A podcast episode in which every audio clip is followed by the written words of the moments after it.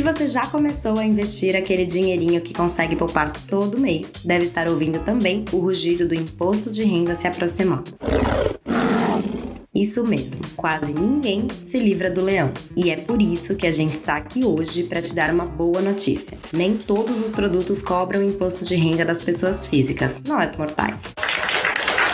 É o caso das LCIs e LCAs, por exemplo. Quem é ela? Calma, vamos por partes. As LCIs são ativos de baixo risco e estão ligadas ao mercado imobiliário. Ao investir nas letras de crédito imobiliário, você está emprestando dinheiro para um banco que empresta dinheiro para o setor imobiliário. Complicou? Imagina que uma empresa quer construir um prédio. Para levantar o dinheiro, ela vai conversar com o gerente do banco. Para ajudar a conseguir esse dinheiro no mercado, o banco emite papéis, as letras de crédito. Você investe nelas e recebe o dinheiro do empréstimo com juros. Pois é, você vai receber dinheiro do banco com juros. A lógica é a mesma para as letras de crédito agrícola, só que esses investimentos são voltados para o setor do agronegócio. O que eu ganho com isso? Algumas LCIs e LCAs te pagam uma taxa fixa ao ano. Pode ser, por exemplo, 5 ou 9%, tudo depende de como vai estar a economia do país naquele momento. Outras te ajudam a se proteger da inflação,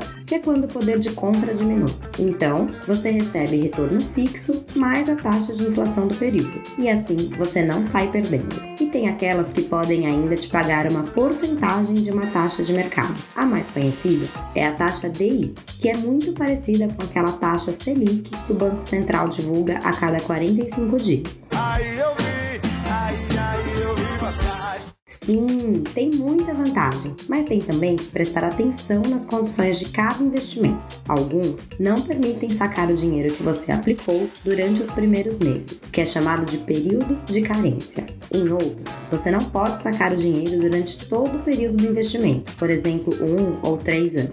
Nesses casos, sempre dá para você vender a sua LCI ou LCA para alguém, mas pode ser mais difícil achar um comprador. Agora bateu uma dúvida: e se aquelas empresas do setor imobiliário ou do agronegócio não pagarem o que devem para o banco? Pode respirar aliviado. Com você não acontece nada. Quem te deve é o banco e é ele quem vai te pagar. E se o banco enfrentar uma crise grave e quebrar, você ainda está protegido pelo Fundo Garantidor de Crédito. O famoso FGC é uma espécie de poupança que os bancos fazem para ressarcir as pessoas que investem em uma instituição financeira que quebrou. E o limite é bem alto, até 250 mil reais por pessoa. Então se planeje, leia as regras e não esqueça que aqui todo rendimento volta para você, sem impostos. Bora conhecer? Eu sou Thais Pessoa e este foi mais um episódio do podcast do Bora Investir, um site da B3 para ajudar você a ter uma vida mais tranquila e favorável. Tá tranquilo, tá favorável, tá tranquilo, tá favorável. A edição é de Rafael Machado.